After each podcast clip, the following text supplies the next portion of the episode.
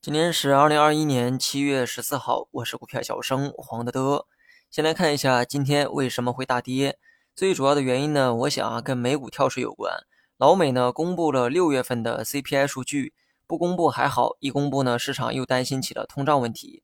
还记得上一次公布五月份数据的时候吗？可以说是相同的剧本哈。当时呢也在担心通胀，美股呢也是应声的下跌，结果后来啊又涨了回去。过去的十年呢，美股有无数的下跌理由，但是呢它就是不跌啊！不愧是玩资本的鼻祖，咱也不知道他们是怎么做到的。中国老百姓的钱呢都在房子上，所以啊房价不能崩；美国老百姓的钱呢都在股市里，所以啊股价不能崩。这么一看呢，我貌似又想通了。之前呢我开玩笑的说过这样一句话。降准是突如其来的大利好，但我呢就怕领导出来重新解读这个利好。好巧不巧，时间没过一天，真的就有领导出来解读了。面对人们的疑问，官方的回应是：下半年的货币政策还会稳字当头。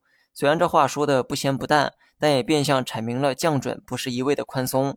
另外呢，还声明说这一次的降准啊，主要是为了缓解 MLF 到期的压力。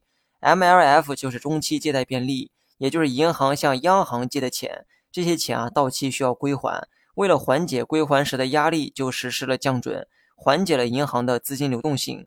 那么一顿解读下来，就如媒体总结的那样，降准不是大水漫灌，不要想多了。总之呢，一切的一切表明今天不跌是不行了，否则呢对不起大金融猛烈的砸盘。今天一跌呢，五日线被跌穿，六十线也岌岌可危，看来周线的这个头部压力啊还是有效果的。只是不知道日线的反弹是否已经结束。那么短期走势呢，还是注意安全啊比较好。毕竟美股那边啥情况还不好说。如果只是 A 股自身的问题啊，还好办；但如果是外围市场在干扰，就麻烦了许多。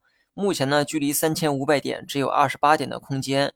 这回的这个走势啊，可能呢是一个关键。这一次跌破了，可能就真的跌破了。如果还能再救回来，保住三千五，那么你可以期待一下持续性更长的反弹。具体结果呢，我们留到盘中去做观察。不过短期迅速下破三千五的可能性不高，所以未来两到三天可以按照先探底再回升去预期。好了，以上是全部内容，下期同一时间再见。